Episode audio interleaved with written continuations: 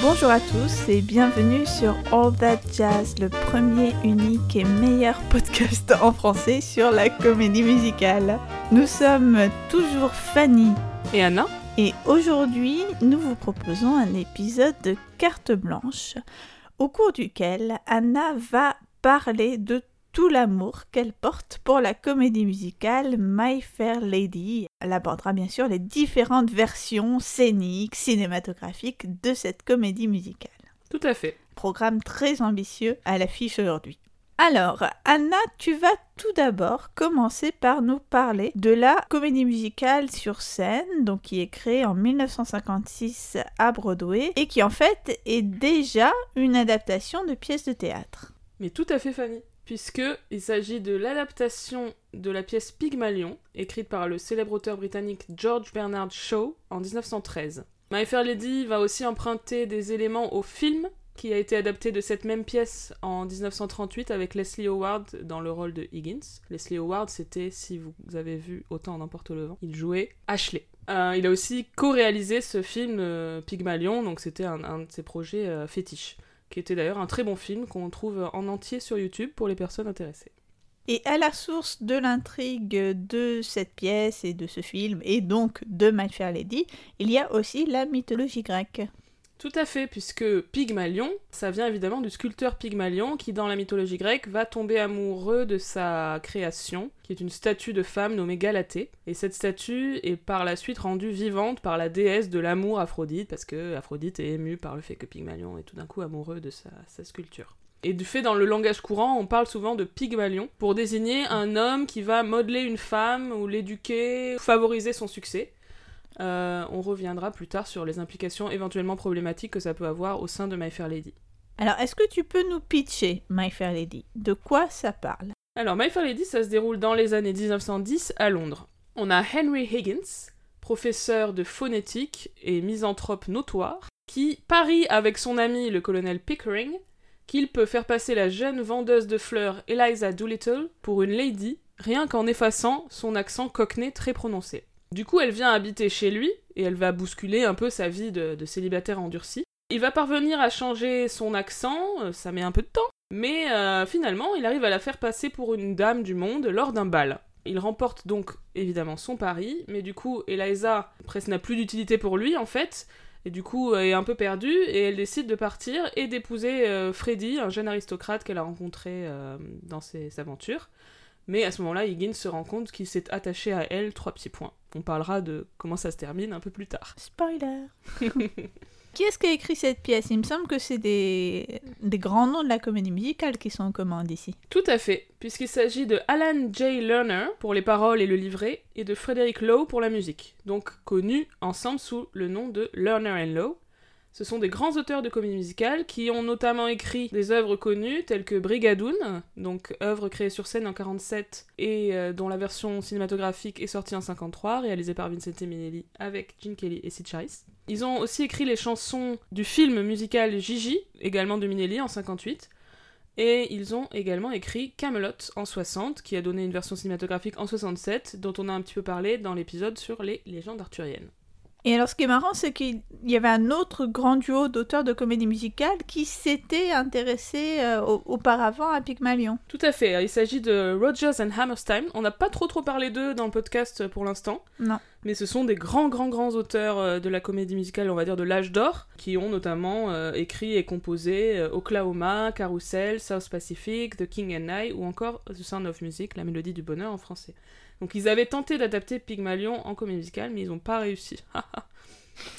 euh, Lerner et Lowe, quant à eux, ils ont commencé à travailler sur My Fair Lady dès 1950, juste après le décès de George Bernard Shaw, donc l'auteur de Pygmalion. Euh, mais ils ont eux aussi eu du mal, hein. ils ont compris pourquoi Rogers et Hammerstein s'y étaient cassés les dents. Remarquant notamment que cette pièce n'était pas très adaptée pour en faire un musical selon, on va dire, les standards de l'époque, euh, parce qu'en fait, il n'y a pas vraiment d'histoire d'amour, Mm. Il y a très peu d'intrigues secondaires, même il y en a pas en fait, et il y a assez peu de rôles, il n'y a pas d'ensemble, il y a, on va dire, euh, maximum 5 rôles, 6 avec le père d'Eliza éventuellement important dans la pièce. Mais bon, c'est évidemment justement ce qui fait l'originalité de l'œuvre, et euh, quelques années plus tard, ils se sont dit, allez, on s'y remet, et ils ont réussi. Euh, My Fair Lady donc va être très très fidèle à la pièce Pygmalion en fait. Je me souviens l'avoir lu à l'époque, après avoir vu le film, et euh, avoir retrouvé euh, beaucoup de dialogues euh, repris mot pour mot, en Mm. fait, dans, le- dans la pièce et dans le film, donc.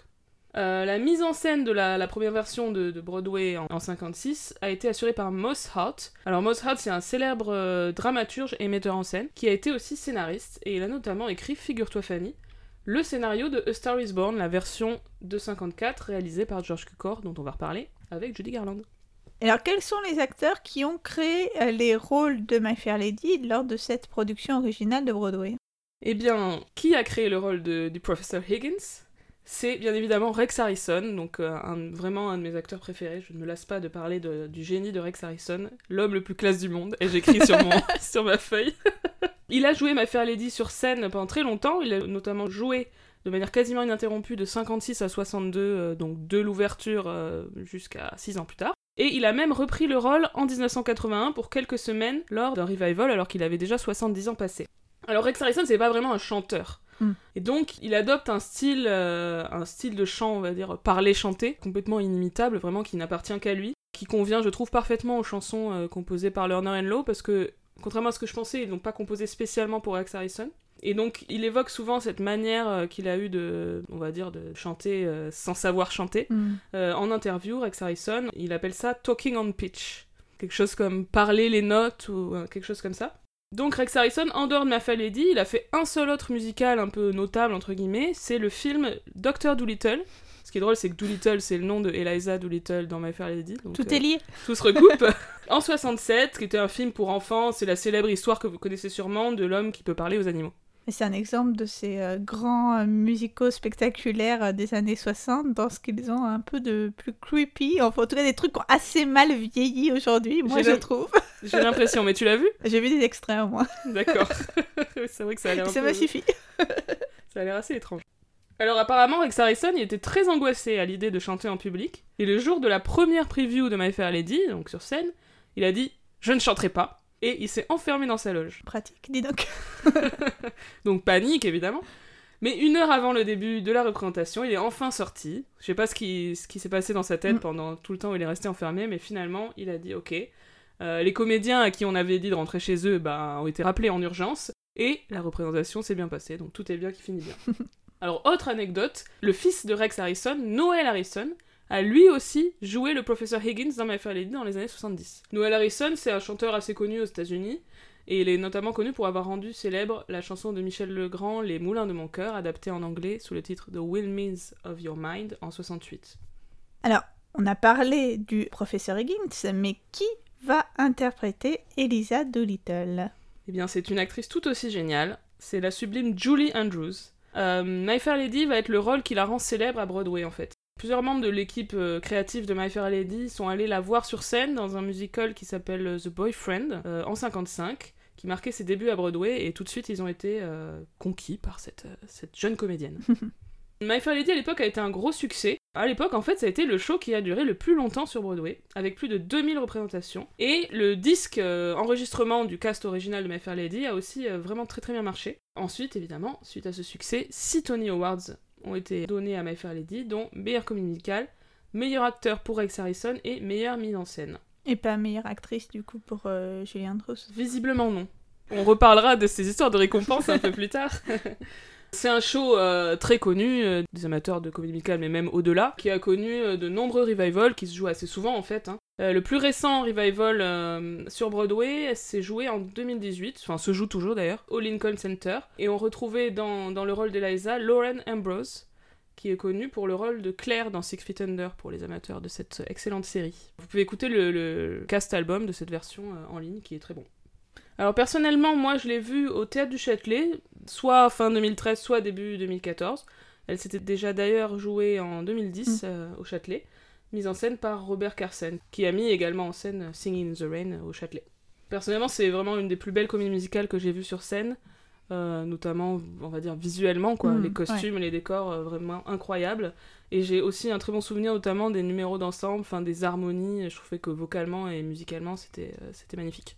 Euh, moi aussi, je l'ai vu à l'époque. J'ai beaucoup, euh, j'ai beaucoup aimé, même si j'avoue que je m'en souviens pas très bien dans le détail. Je me souviens de la, de la scène des courses, la scène mythique sur laquelle tu reviendras tout à l'heure. euh, avec des costumes particulièrement magnifiques. Et récemment, j'ai revu les costumes de My Fair Lady au Centre national du costume de scène de Moulins et je confirme qu'ils sont superbes. Alors, tu voulais aussi nous parler de quelques chansons en particulier, donc dans ce musical.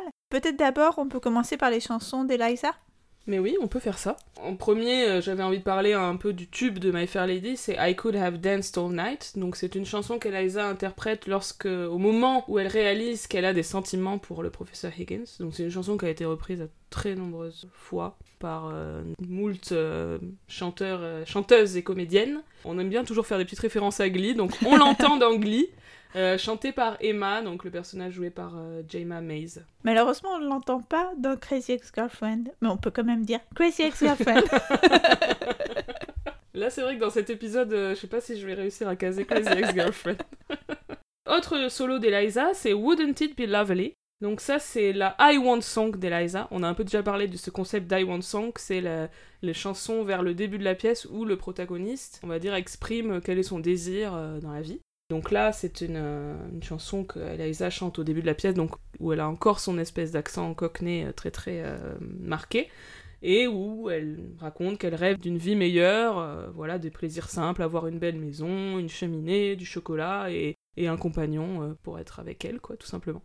Parmi les numéros connus de cette comédie musicale, on trouve, comme dans Chantons sous la pluie, aussi une leçon de diction. Mais oui, tout à fait, c'est le numéro de Rain in Spain, en fait, très spécifiquement, ça se déroule un peu après euh, une journée, une longue journée, où le, professeur Higgins a donné de nombreuses leçons de diction à Eliza. C'est le moment où elle va enfin réussir à prononcer la phrase de Rain in Spain stays mainly in the plain.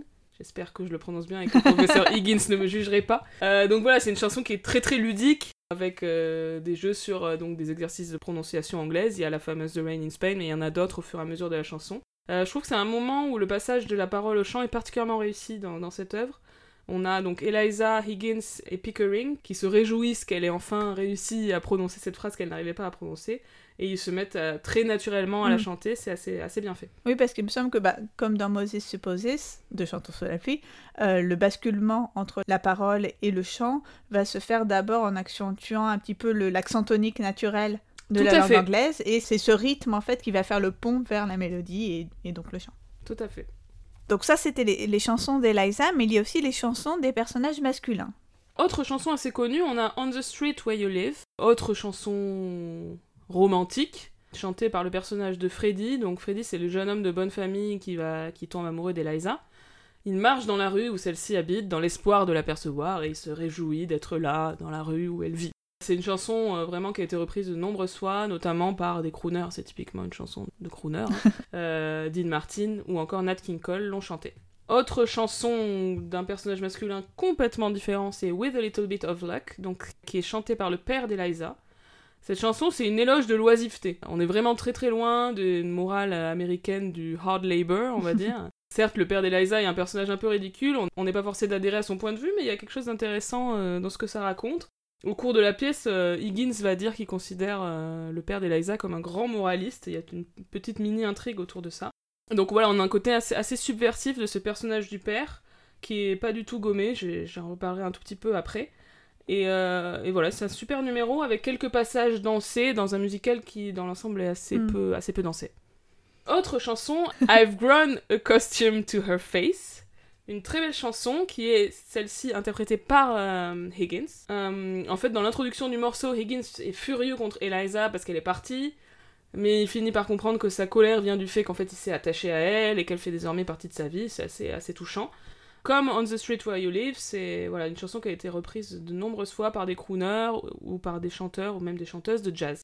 Euh, il y a un petit passage dans le documentaire qu'on trouve sur le DVD du film My Fair Lady que je vous recommande, où l'actrice Nancy Olson, qui était la femme d'Alan J. Lerner à l'époque, donc le parolier, euh, elle raconte comment il a eu l'inspiration pour cette chanson, il cherchait un sujet de chanson d'amour un peu original, et il l'a vu descendre les escaliers, et il s'est dit euh, qu'il s'était habitué à son visage, et que c'était ça l'amour en fait. Enfin, c'est assez joli comment elle le raconte. Il y a beaucoup d'autres chansons absolument remarquables dans cette pièce, mais je développerai un peu plus tard au fil de ma logique. Et donc après cette version scénique de 56, on a eu en 1964 une adaptation au cinéma. Alors peut-être que tu peux replacer un petit peu le contexte en fait de production de cette adaptation. On est en 64, donc en gros, l'âge d'or de la comédie musicale hollywoodienne touche à sa fin. euh, C'est fini. Voilà, c'est, là c'est fini, c'est même déjà fini. hein. Euh, on a déjà évoqué un peu ça dans le podcast quand on parlait de West Side Story ou quand on a parlé de, de Camelot aussi. Mais en gros, dans les années 60, euh, il y a une tendance à faire euh, des grosses, grosses productions musicales, des films euh, très longs. My Fair Lady dure euh, 2h30 au moins. Souvent en costume, avec généralement une entracte, et c'est souvent des adaptations d'œuvres créées sur scène.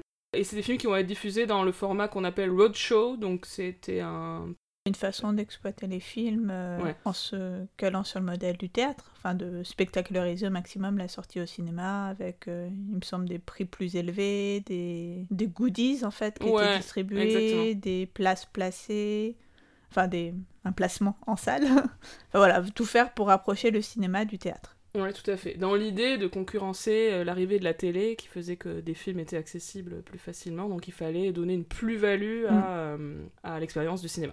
Et c'est pour ça que c'est surtout les films jugés à grand spectacle qui ont Ouais. été euh, prompts à être exploités dans ce format-là, donc principalement les comédies musicales, mais aussi les péplums. La vague de production des péplums euh, Mm. à la fin des années 50, au début des années 60, c'est aussi dans cette logique d'exploitation spectaculaire. Je vous conseille d'ailleurs, euh, pour en savoir plus sur ça, d'aller voir la vidéo de Lindsay Ellis, vidéaste qu'on a déjà citée dans ce podcast parce que je l'adore, qui s'appelle The Death of the Hollywood Movie Musical. On vous mettra évidemment le lien dans la description du podcast. En termes de studios qui produisent des comédies musicales dans les années 60, bon, la MGM, notre euh, grand studio de cœur favori de l'âge d'or du classicisme hollywoodien, euh, n'est plus trop dans la course. La dernière grande comédie musicale que produit la MGM, c'est euh, Gigi en 58, d'ailleurs film qui sera largement comparé à My Fair Lady Tout à fait. qui était alors euh, au théâtre. J'ai lu ça dans les preview cards de, de Gigi, c'est assez frappant combien les spectateurs font immédiatement le Ah, rapport entre avec la pièce qui se jouait alors euh, à New York. La Fox va, elle, produire un certain nombre de comédies musicales spectaculaires, telles justement que The Sound of Music en 65, Dr. Dolittle, mais aussi des péplums, notamment Cléopâtre. Et euh, la Warner, qui produit My Fair Lady, aura à son actif également euh, Camelot un peu plus tard dans les années 60. Oui, tout à fait, en 67, qui va, on va dire ça comme ça, faire un flop. Mais par contre, My Fair Lady, lui, n'a pas du tout fait un flop. Donc, comme tu l'as dit, ça a été produit par Warner, et en fait, plus précisément par Jack Warner lui-même, donc le chef du studio, qui voulait vraiment en faire un succès, c'était un projet auquel il tenait. Il l'avait vu sur scène, il avait acheté les droits assez chers, et en fait, My Fair Lady a eu un budget de plus de 17 millions de dollars, la comédie musicale la plus chère de tous les temps à l'époque. Le film a été réalisé par George Cukor. Donc George Cukor, c'est un immense cinéaste de l'âge d'or d'Hollywood, qui s'est essayé à de nombreux genres, la comédie, Madame porte la culotte par exemple, le thriller avec Antise, le mélodrame, etc. Avant My Fair Lady, il avait réalisé trois autres films musicaux. Donc Une étoile est née en 54 avec Judy Garland, euh, Les Girls en 57 avec Gene Kelly, un film incroyable qu'on n'a jamais encore mentionné dans le podcast mais que j'aime beaucoup beaucoup. Et Le Millionnaire en 1960 avec Marilyn Monroe et Yves Montand. C'est le film où il y a le célèbre numéro My Heart Belongs to Daddy. En fait, finalement, Cukor est venu, on va dire, assez tard à la comédie musicale, sur la fin de la grande Ouais. période de la comédie À toute fin, toute fin. Mm. Même si, euh, en fait, j'ai lu qu'à la fin des Mm. années 30, il avait failli réaliser Le Magicien d'Oz. Il a pas tourné d'image, mais apparemment, il est intervenu sur les costumes et sur le maquillage. euh, je crois qu'il a, il a décidé un maquillage plus naturel pour Judy Garland. Oui, et oui, oui, oui, je crois que c'est lui qui a fait le changement de coiffure. euh, Oui. Et euh, je crois que dans certaines filmographies, il est crédité, enfin, lorsqu'il décide de créditer, genre les 30 réalisateurs de, de- du Magicien d'Oz, je crois qu'il Ouais, il le crédite. Alors, parle-nous un petit peu du casting de cette adaptation cinématographique. Est-ce qu'on retrouve des euh, interprètes de la pièce originelle? Alors oui et non. Euh, on retrouve Rex Harrison, il reprend son rôle du professeur Higgins, même s'il y a visiblement eu des hésitations, puisque Cary Grant, Rock Hudson ou encore Peter O'Toole ont été envisagés pour ce rôle. Est-ce que Rex Harrison, à l'époque, c'était une star de cinéma ou... Il était assez connu, mais Ouais. moins que les trois, les trois précités, quoi. Peter O'Toole avait fait Laurence d'Arabie, bon, Rock Hudson, plein de comédies dont on a parlé à propos de Doris Day, et Cary Grant, évidemment, très connu, notamment pour les films d'Hitchcock. Donc il était connu au cinéma, mais euh, beaucoup moins que, Mm. que les autres. Il paraît, selon la légende, que Cary Grant, quand on lui a proposé le rôle, il a carrément écrit à Warner pour leur dire qu'il devait absolument prendre Rex Harrison. Que euh, il irait pas voir le film s'il prenait pas Rex Harrison. Quel gentleman, ce Cary Grant. Eh oui. Alors, ils ont demandé, ce qui était un peu gonflé, à Rex Harrison de faire un screen test pour vérifier qu'il correspondait bien au rôle. Ou pour vérifier qu'il passait bien à l'écran. Peut-être, mais il le savait déjà. Il a quand Oui, il avait déjà euh, fait des films. il a quand même fait, euh, bon, évidemment, le plus beau film du monde, L'aventure de Madame Muir, mais aussi euh, un film que j'aime beaucoup, Qu'est-ce que maman comprend à l'amour, de Vincent Minnelli, avec Kay Kendall, qui était à l'époque son, son épouse. Ah oui. Tout à fait. Ils étaient mariés, et ben, elle, est- elle est morte, ils étaient mariés au moment où elle est morte, tristement. Donc il a refusé de faire ce, ce screen test, mais il a envoyé des photos de lui, visiblement presque nu, à George Cukor et à Jack Warner, qui les ont convaincus. Bon, je ne sais pas pourquoi. Rex Harrison dit que euh, peut-être le fait qu'il avait l'air assez en forme et mince et tout ça, alors qu'ils imaginaient qu'il se serait un peu empâté, euh, les a séduits. Peut-être George Cukor a... Je ne sais pas. je veux pas... euh, voilà. Mais on trouve ça dans la biographie de George Cukor, écrite par Patrick McGilligan. Autre anecdote, Harrison n'a pas voulu enregistrer les chansons en avance en fait, puisque évidemment d'habitude dans les comédies musicales on enregistre euh, les chansons en studio avant de, euh, de les interpréter en playback sur le plateau de tournage. Mais il a dit jamais de la vie, euh, je ne chante jamais deux fois pareil. Donc on lui a mis un micro sur le tournage et on l'a enregistré en son direct. C'est à mon avis extrêmement rare en fait dans l'histoire de la comédie musicale, on va dire. Ouais, cette époque-là, classique. c'est euh, c'est assez rare. C'est étonnant, en fait, pour un acteur qui a été, grosso modo, obligé d'envoyer des photos nues de lui pour se faire caster, d'avoir un, un star power comme ça. Enfin, il a quand même, du coup, un pouvoir de négociation euh, fort pour vrai. imposer un truc comme ça. Enfin, je sais pas, je trouve que c'est marrant par rapport au fait qu'il C'est vrai. soit recruté de justesse, presque. Une fois qu'il a été choisi, eh ben c'était lui donc qui pouvait euh, imposer ses exigences. Et alors, malheureusement, on ne retrouve pas Julie Andrews dans cette adaptation cinématographique, même si on retrouve quelqu'un de très bien. Julie Andrews a été remplacée par Audrey Hepburn, qui est une plus grande star à l'époque. hein. Elle a eu de grands succès avec Vacances romaines et Diamants sur canapé notamment. Pour ce film, elle a été payée 1 million de dollars, qui était donc le plus grand salaire pour une actrice à l'époque ever. Et elle a été payée 5 fois plus que Rex Harrison. C'est quand même, dans ce sens-là, assez rare. Ce qui est amusant, c'est que Rex Harrison, au départ, n'était pas très content de ce choix. Bon, évidemment, parce qu'il était attaché à Julie Andrews, mais aussi parce qu'il trouvait que Hepburn ne pouvait pas incarner euh, la Eliza, on va dire, du début du film. Mhm. La version populaire. Tout à fait. Puisqu'il disait, Eliza est censée être mal à l'aise dans les salles de bal. Audrey, elle, n'a jamais passé un jour en dehors d'une salle de bal. Je trouve ça très drôle. Mais des années après, il a, il a affirmé en interview que Audrey Hepburn est la meilleure comédienne avec qui il a joué dans toute sa carrière. Donc elle s'est bien rattrapée. Bien rattrapé. Et alors, étonnamment, alors qu'elle avait déjà joué dans une comédie musicale au Ouais. cinéma, je pense à Drôle de Frémousse, ce film de Stanley Donen de 57 avec Fred Astaire, ici, elle est doublée. Quand elle chante, c'est pas sa voix qu'on entend. Ce n'est pas sa voix qu'on entend. Évidemment, euh, Audrey Hepburn avait une assez jolie voix, on l'entend dans, dans Drôle de Frimousse, pour ce style euh, jazzy, etc. Mais pour, on va dire, cette partition très complexe de soprano euh, legit, donc qui tire presque vers le lyrique, elle en était euh, pas vraiment capable, hein, tout simplement. Donc elle est doublée par Marnie Nixon, donc qui est une, une célèbre doubleuse euh, de l'âge d'or d'Hollywood. On a parlé d'elle à propos de West Side Story, puisqu'elle avait doublé Natalie Wood dans West Side Story. La production a plus ou moins laissé Audrey Hepburn penser qu'elle chanterait la plupart des chansons, qu'elle serait doublée que pour certains passages. Mhm. Euh, mais bon, elle a fini par comprendre que non, elle était un peu, un peu triste, la pauvre Audrey Hepburn. Et ensuite, euh, Jack Warner a, a essayé désespérément de cacher cette information à la presse, mais c'était en vain. Mais il y a quand même un moment où on peut l'entendre chanter dans le film. Oui, en fait, il y a un moment où on l'entend chanter, c'est durant la partie grave de Just You Wait. Donc une chanson où elle, euh, elle est très énervée contre le professeur Higgins. Donc elle lui dit euh, tout ce qu'elle va lui faire euh, pour le punir de se comporter mal avec elle. Et il y a toute une partie au début où euh, c'est un moment où elle a encore son accent, etc. Où effectivement dans le film c'est Audrey Hepburn qu'on entend. Et après il y a toute une partie lyrique où là évidemment c'est Marnie Nixon qui prend le relais. Mais on peut entendre, si ça vous intéresse, euh, ces versions de Wouldn't It Be Lovely et de Show Me dans les bonus DVD de My Fair Lady. Bon, pour Show Me, effectivement, euh, je pense que là, c'est clairement à raison que- qu'elle a été doublée, Mhm. même si c'est pas nul du tout, mais elle a pas vraiment les capacités vocales pour chanter ça. En revanche, Wouldn't It Be Lovely, je la trouve plutôt sympa dans sa version, puisque c'est une chanson vers le début, donc où elle a encore son accent et ce truc un peu rock et tout. Oui, c'est sûr que sur un registre comme ça, ça semble pas délirant de laisser une voix pas tout à fait parfaite. Exactement, je pense qu'ils auraient pu la laisser sur ces chansons euh, du début, des chansons un peu moins sophistiquées, on va dire. Mais bon, malgré tout, Malgré tout, Audrey Hepburn est vraiment euh, excellente dans ce film. Elle est hyper crédible dans les deux rôles, dans le rôle de Eliza euh, vendeuse de fleurs et dans le rôle de Eliza euh, dame du monde. Et dans la transition entre les deux, en fait, c'est vraiment très très bluffant.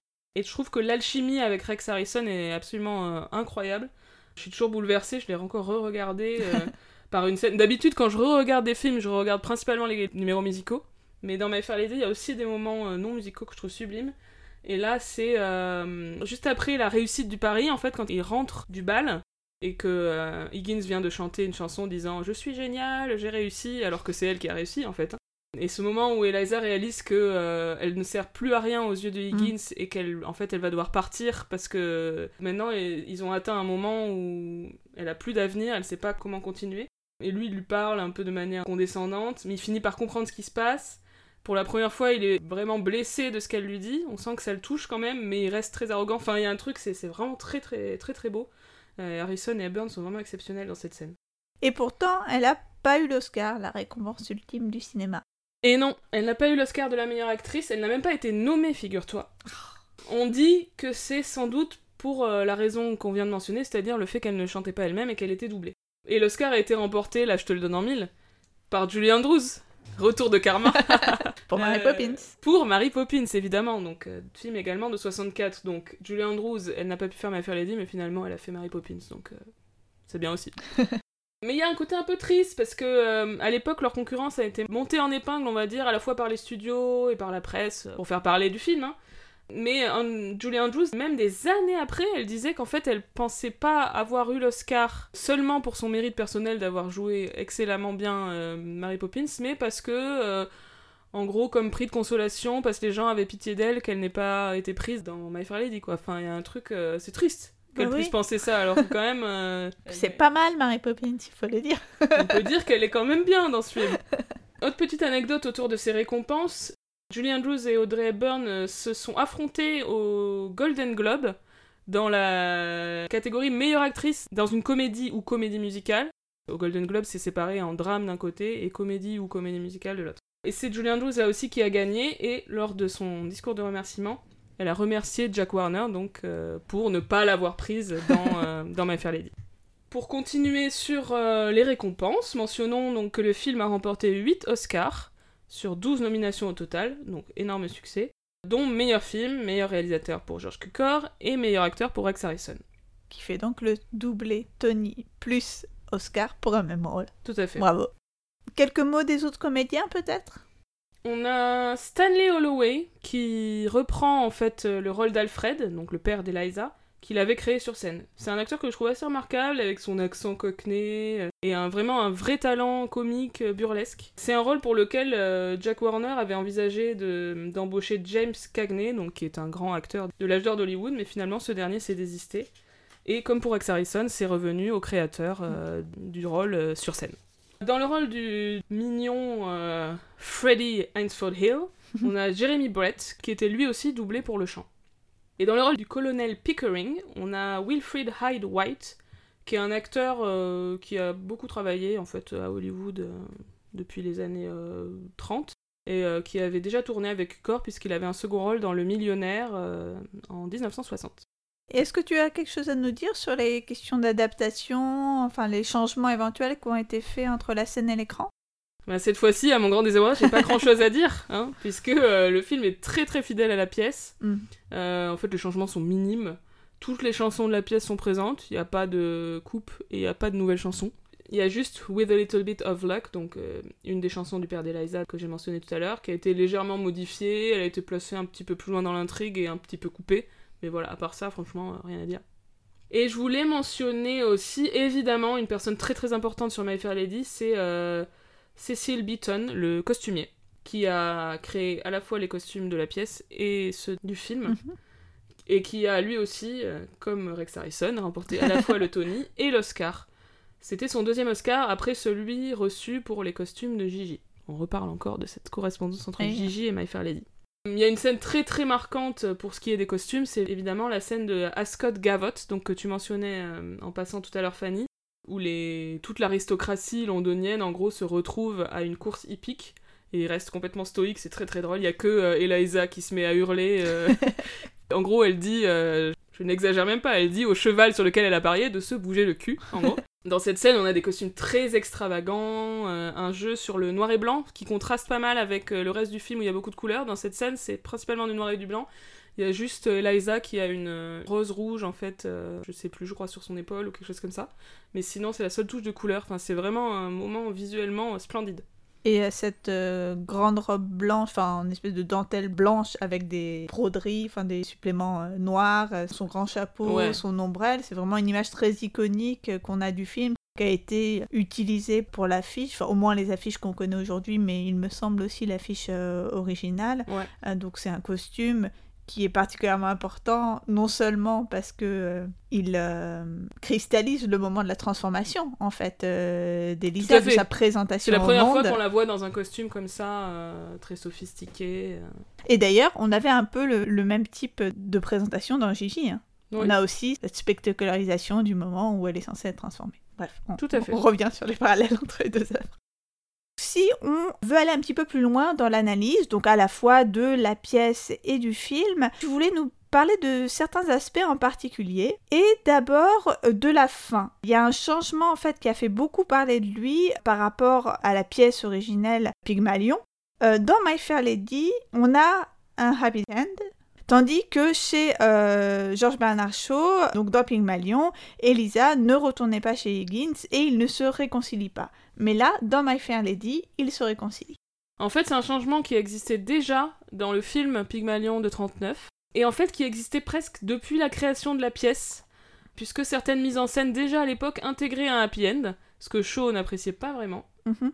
Et en 1916 d'ailleurs, il a écrit un sequel, donc une sorte d'épilogue à la pièce, où il commence en disant en gros, je paraphrase un peu, mais c'est l'idée. Je ne devrais pas avoir besoin de raconter la suite de l'histoire, mais comme tout le monde semble obsédé par les clichés et les facilités de la romance, je dois vous expliquer clairement pourquoi Higgins et Eliza ne peuvent pas terminer ensemble. Donc, dans cet épilogue, il explique qu'Eliza épouse Freddy et que c'est un mariage un peu nul. Il y a un côté assez pessimiste dans cet épilogue puisqu'elle peut pas vraiment s'extraire de sa classe sociale d'origine. Il y a un truc assez, assez dur, qui est sans doute plus réaliste évidemment que le choix qui a été fait par My Fair Lady. Je me souviens qu'à l'époque, j'avais pas trop compris ni aimé cet épilogue, alors que la pièce en elle-même est vraiment géniale. Mais euh, bon, avec le contexte, je comprends, je comprends mieux pourquoi euh, Shaw l'a écrit.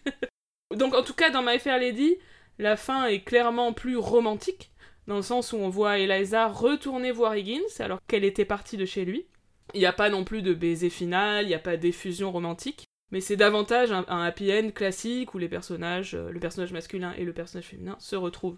Après, personnellement, je trouve que ça reste quand même une fin assez ouverte, et en termes de mise en scène, euh, chaque metteur en scène peut en faire un peu ce qu'il veut. Mm.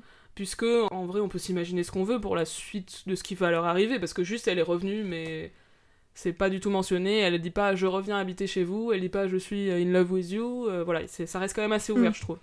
Un autre aspect qu'on peut développer, c'est ce sujet euh, social, enfin en tout cas cette question des classes sociales, de euh, bah, la, figure du transfuge de classe, enfin, le fait de mhm. passer d'une classe à l'autre.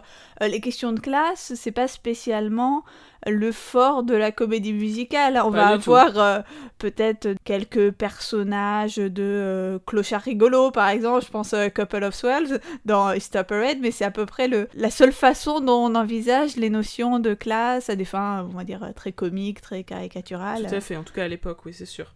Donc effectivement, un sujet social vraiment très original pour une comédie musicale, qui prend évidemment son origine dans l'œuvre de George Bernard Shaw, qui était un auteur très très politique, en fait, qui était explicitement euh, socialiste. Mhm.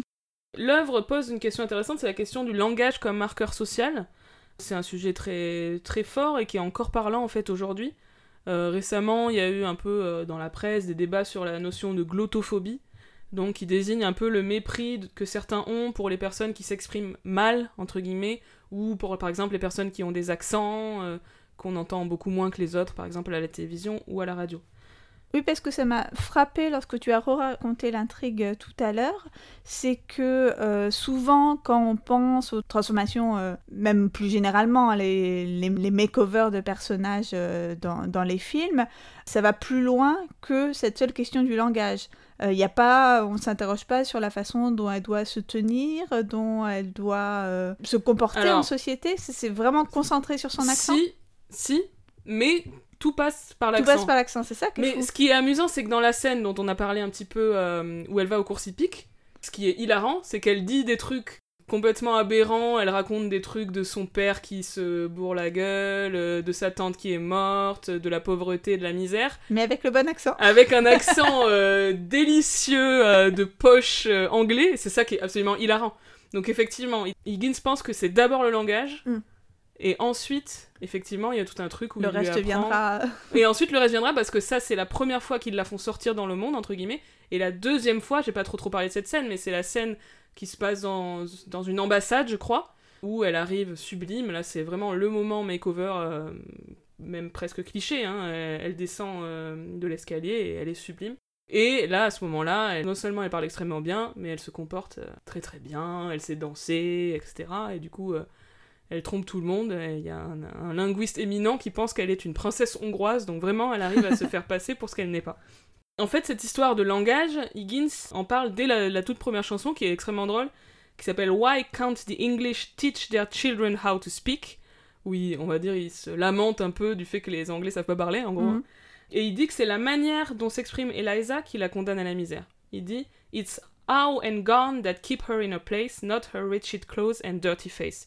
Il dit c'est la façon, c'est les mots qu'elle prononce qui la maintiennent dans sa classe sociale inférieure et pas euh, son apparence, on va dire. Évidemment, euh, on peut euh, être opposé à la thèse de Higgins, hein, qui est très très basique, mais euh, c'est assez intéressant.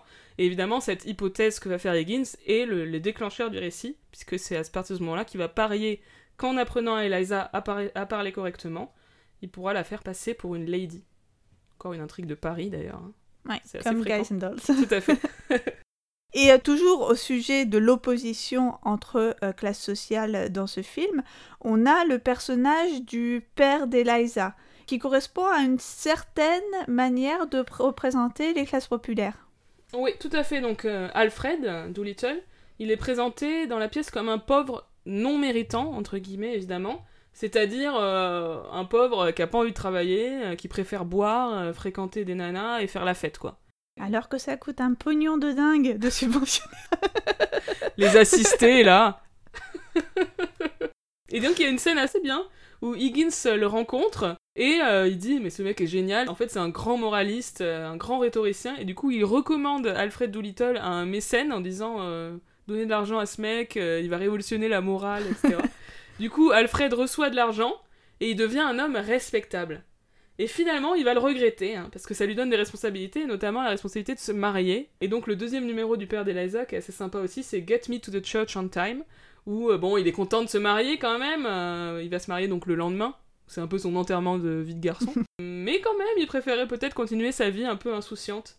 Euh, bon, ça reste un numéro dynamique, humoristique, mais il y a un petit fond intéressant comme ça sur euh, qu'est-ce que c'est de, de- de changer de classe sociale, en fait.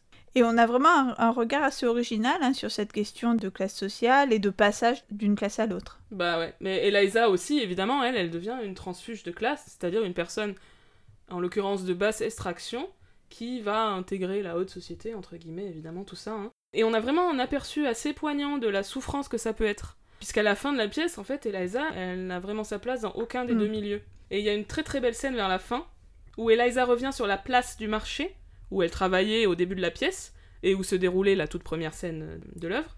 Et en fait, elle découvre qu'elle elle n'y a pas sa place. Elle n'y a plus sa place. Elle rencontre des gens qu'elle croisait à l'époque et elle peut plus vraiment leur parler comme elle leur parlait avant. C'est assez déchirant, je trouve. Et alors maintenant, la grande question qui se pose, c'est celle d'une éventuelle misogynie de cette œuvre. Julie Andrews elle-même, dans une interview de 2017, parle du sexisme de la pièce. Ben, la question que ça pose, en fait, c'est une question qui revient souvent hein, quand on analyse une œuvre. C'est là, en l'occurrence, Higgins est clairement misogyne, mais est-ce que mettre en scène un personnage misogyne, ça fait de My Fair Lady une œuvre misogyne? C'est toujours la même question. Enfin, je veux dire, ça revient très Ouais. souvent. Je vais essayer d'expliquer en quoi je pense vraiment pas que My Fair Lady soit une œuvre misogyne, malgré l'avis même de Julie Andrews. On a donc deux chansons consacrées à la détestation des femmes du professeur Higgins. Ça fait beaucoup, hein, je- j'admets. Ça ne plaide pas Pour l'instant, ça plaît pas trop en faveur de la pièce. Euh, donc, on a une chanson vers le début qui s'appelle I'm an Ordinary Man, où euh, Higgins explique, c'est quand même très drôle, hein, euh, pourquoi il préfère être célibataire plutôt que d'avoir une femme, parce que en gros, c'est la plaie d'avoir une femme, parce qu'elle sont toujours en train de râler, et elles veulent rien faire, et voilà. Et plutôt vers la fin, on a une autre chanson, que je trouve encore plus euh, significative de ce point de vue-là, qui s'appelle A Hymn to Him. Donc déjà, euh, tout est clair. En gros, il va expliquer en quoi les femmes sont inférieures en tout point aux hommes, en disant Why can't a woman be more like a man? Il se demande, mais pourquoi les meufs, elles sont pas juste comme les mecs, quoi? Bon. Et en fait, c'est des chansons qui sont tellement évidemment misogynes que j'ai du mal à, les percevoir comme dangereuses. Je pense pas que Mhm. quelqu'un pourrait la chanter. euh, Premier degré, quoi. Au Enfin, premier degré, genre la reprendre dans un spectacle, euh, enfin dans un concert par exemple, tu te mets à chanter cette chanson comme si c'était du premier degré. À mon avis, c'est impossible. Euh, parce que évidemment que dans ces chansons, Higgins c'est un, en gros un connard arrogant, hein, il faut dire ce qui est. Et à mon sens, on est censé le comprendre comme tel. A hymn to him. Ça arrive à un moment où il est énervé contre Eliza et du coup il retourne à ses vieilles habitudes et tout. Enfin, c'est pas vraiment à prendre au sérieux, c'est à prendre comme un moment de, de colère du personnage, euh, de caractérisation. Et de, de toute façon, de manière générale, Higgins, même dès le début, en fait, est présenté comme un gros réac. Dans sa première chanson, qui est hyper drôle, mais euh, en gros, il dit. euh, il est en mode les jeunes de nos jours, ils savent plus parler, quoi. Enfin, c'est c'est un discours réac. Et je pense que on est censé en avoir conscience. Ouais. Et il y a une deuxième chose, évidemment, qu'on peut dire sur euh, l'éventuelle misogynie de My Fair Lady, c'est qu'évidemment, euh, c'est Pygmalion. C'est-à-dire, l'œuvre raconte la formation d'une femme par un homme mhm. puisque Higgins fait d'Eliza ce qu'elle est à la fin, et il la modèle un peu selon euh, ce qui correspond pour lui à, on va dire, l'idéal d'une femme du monde, de classe et tout ça, et cultivée, etc. Mais dans le même temps, je trouve que Eliza, elle perd jamais vraiment son indépendance d'esprit. Euh, bon, au début, elle le déteste, après, elle commence à avoir des sentiments pour lui, à un moment, il se rapproche un peu. Mais euh, c'est pas pour ça qu'elle reste auprès de lui quand il commence à mal la traiter, donc euh, c'est à mon avis plus nuancé que ça. Euh, Il y a une chanson qui est la première chanson de l'acte 2 qui s'appelle You Did It, où Higgins décrète que tout est grâce à lui dans la réussite de son pari. Puisqu'à la fin de l'acte 1, donc Eliza est passée pour une princesse hongroise lors d'un bal. Et euh, en fait, il ne reconnaît jamais sa performance à elle. Même à un moment, il y a un moment assez marrant où il dit euh, Attendez, attendez, j'ai pas cité une autre personne qui a contribué à la réussite, et il désigne son ami, le colonel Pickering. Donc, juste euh, là, elle, elle, elle hallucine, on- elle est présente dans la scène et elle, elle comprend pas ce qui se passe. Enfin, c'est très fort parce que. Il y a une chanson très drôle d'un côté avec le mec qui se réjouit et puis tous ses domestiques qui le félicitent. Congratulations, Professor Higgins. Et dans le même moment, Eliza est toujours dans la pièce et elle, elle se décompose, Mm. quoi. C'est Bah, très très fort. Le, le seul fait qu'il y ait des scènes comme ça, euh, ça permet de montrer combien le personnage a tort. Donc ça me semble assez évident que du coup, euh, c'est pas à mettre sur le compte d'une misogynie de la pièce, mais du personnage. Pour moi, c'est clairement montré et dénoncé comme étant euh, une erreur de sa part et, un- et un- une goujaterie absolue de la part de Higgins. Euh, D'ailleurs, dans la scène suivante, qui est la scène que j'ai mentionnée tout à l'heure pour dire que hum, Harrison et Hepburn étaient, étaient sublimes et bouleversants, elle lui reproche ça, elle lui dit euh, qu'il ne reconnaît pas sa valeur à elle, quoi. Enfin, un Mhm. truc où elle, elle demande de la reconnaissance de sa part. Oui, si elle le formule explicitement. euh, Complètement explicitement. hein. Euh, donc, My Fair Lady, ça reste quand même pour moi euh, l'émancipation, en fait, euh, le récit d'une émancipation d'une jeune femme euh, qui n'est pas si bête euh, ni si faible que ce que Higgins pense. Donc, dans la dernière partie, elle, va, elle le quitte et elle va trouver refuge chez une autre femme qui est la mère de Higgins, qui est aussi un super personnage, je trouve, a une forte personnalité et qui a un regard ironique et, assez critique sur euh, la société, on va dire aristocrate dans laquelle ils évoluent, et sur euh, le comportement euh, complètement goujat de son fils. et du coup, à ce moment-là, quand Eliza habite chez la mère de Higgins, puisqu'elle sait pas trop où elle est, hein, c'est un peu le, le tragique du personnage à ce moment-là, c'est qu'elle a pas vraiment de futur. Mm. Higgins va voir Eliza en disant euh, Qu'est-ce qui se passe Euh, Pourquoi t'es parti Je comprends pas. Il est complètement clueless, il comprend rien à ce qui s'est passé. hein. Il est un peu. Mais euh, qu'est-ce que j'ai fait voilà, il est un peu borné. Et à ce moment-là, on a une chanson vraiment que j'aime beaucoup, beaucoup, c'est la chanson Without You, qui est une démonstration de force d'Eliza qui va déclarer son indépendance. Et elle dit euh, Je peux vivre sans toi, euh, contrairement à ce que, à ce que tu crois, euh, j'ai ma vie à moi et je peux me débrouiller. Et euh, c'est assez malin parce qu'elle elle, elle fait des jeux de mots, enfin il y a un truc très très ludique dans cette chanson. Elle reprend en se moquant de lui les fameux exercices de diction. Donc Mm. elle redit The Rain in Spain, euh, In Hartford, Hereford and Hampshire, enfin tous ces trucs-là. Et euh, elle énumère de, de manière assez euh, amusante tout ce qui va continuer de tourner, euh, qui continuerait de tourner si, euh, si Higgins n'était pas là. Du genre, euh, l'Angleterre va pas s'écrouler parce que t'existes pas. Enfin voilà, elle le met face à sa mégalomanie en fait. Euh, Donc on a à la fois un retournement d'une situation où elle était dans un- une situation d'apprentissage, donc dominée, mais qu'elle a réussi à tourner à son avantage. Enfin, c'est vraiment un empuissancement pour le coup, parce Bah qu'elle ouais. a, elle, a emmagasiné ce qu'il lui avait appris pour pouvoir à son tour lui faire la leçon. Et c'est marrant, c'est que quand tu parles de cette chanson Without You, moi ça me fait penser, mais alors je ne sais pas s'il y a un rapprochement à faire, à la chanson de Calamity Jane, I Can Do Without You, où on retrouve peut-être Mm. une... euh, alors je sais pas si c'est à comprendre aussi littéralement que I Can Do Without You comme une démonstration par antiphrase du fait que finalement ils vont être destinés l'un pour l'autre. Je pense qu'on n'est pas tout à fait dans le même registre euh, ici, mais bon, en tout cas, on a à nouveau une chanson comique, une chanson Mm. euh, Oui, c'est vrai. D'affirmation euh, exacerbée du personnage féminin. Oui, qui affirme son indépendance. Et juste après, à la fin de cette chanson Without You, en fait, Higgins, il veut, il veut pas lâcher, hein. C'est un- vraiment un connard. Et il enchaîne tout de suite avec une reprise de la chanson You Did It, donc qui était la chanson où il expliquait que tout était grâce à lui.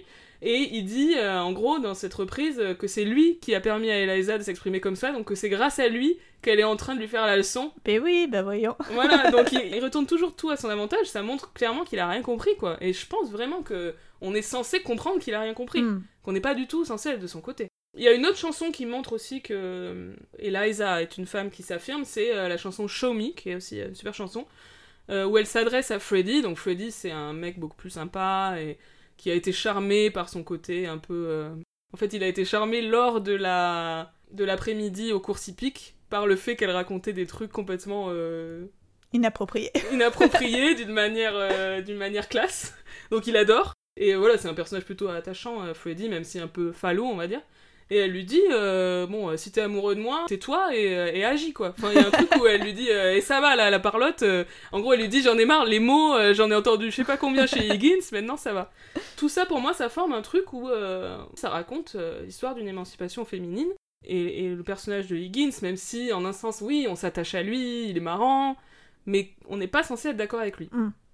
Et alors, de cette misogynie de Higgins, on peut aussi tirer des interprétations euh, homo ou queer. Enfin, tout à l'heure, quand tu mentionnais euh, la chanson euh, Him to Him, euh, je sais même plus si on peut vraiment parler d'interprétation à ce niveau-là. Bah oui, alors mais c'est très très frappant cette chanson, mais je me souviens même quand j'étais ado que je la regardais, je me disais déjà que c'était. Quand même, Parce qu'en eh, en gros, il dit les hommes, euh, c'est formidable. les hommes c'est mieux que les femmes, et il compare vraiment euh, terme à terme sa relation avec Pickering, son ami qui est venu habiter chez lui, à sa relation avec Eliza, toujours à la faveur de la première. En gros, il dit Est-ce que vous, vous vous plaignez quand je ne vous achète pas de fleurs ou quand je vais boire un verre avec un autre homme? Non, vous ne vous plaignez pas Et en en gros, c'est marrant parce que dans la manière dont tu te dis, il compare plutôt une relation d'amitié avec une relation d'amour. Parce qu'il dit Est-ce que vous êtes jaloux enfin, Et du Mhm. coup, le fait qu'il se questionne sur le fait que Pickering pourrait être jaloux, ça veut dire qu'il envisage potentiellement que ça puisse être une relation d'amour. Enfin, c'est c'est étonnant hein, ce, ce moment. Ah, moi, ça me semble très symptomatique de tous ces textes où, euh, genre, si tu veux absolument pas voir, oui, peut-être que c'est Mm. possible de pas voir, mais autrement, euh, c'est juste là, les gars. Enfin, je- Je suis complètement d'accord avec ça. Cette euh, connotation homosexuelle, je sais pas comment le dire, euh, on le voit évidemment dans cette relation entre euh, Pickering et Higgins, donc qui se rencontrent au début.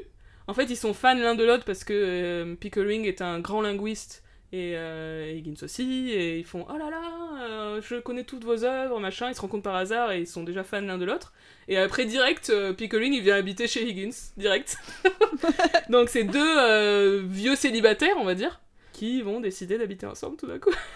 mais oui, C'est comme, jamais interrogé, c'est juste normal. comme font tous les vieux célibataires que sont euh, Black et Mortimer, Spirou et Fantasio, Tintin et le Capitaine Haddock, quoi. Voilà, bah, il y aurait beaucoup de choses à dire sur tout ça. Alors sur cette euh, relation entre Pickering et, et Higgins, euh, moi j'avais pensé à un, un épisode des Simpsons, en fait un intitulé The Regina euh, Monologue, lors duquel les Simpsons, pour une raison que j'ai oubliée, se rendent à Londres. Et euh, à un moment, Bart et Lisa sont livrés à eux-mêmes. Je crois qu'ils mangent plein de bonbons et les bonbons Oui. anglais sont censés être beaucoup plus sucrés que les bonbons américains et du coup ça les entraîne dans une sugar rush, enfin une hallucination sucrée qui va jusqu'à les mettre littéralement dans le caniveau en train d'agoniser. et là arrive un couple euh, habillé en anglais du, du début du siècle, enfin on reconnaît hein, le, costume de, cette époque et on reconnaît euh, les personnages de My Fair Lady parce qu'un des deux dit à l'autre Ah là là, c'est ces jeunes qui sont dans le caniveau, euh, je vous parie qu'on pourrait leur apprendre les bonnes manières et, en faire des, des, gens de la haute société. Sur ce, Homer récupère ses enfants en disant Non, vous ne ferez rien avec mes gosses, on est américains, et, il s'en va.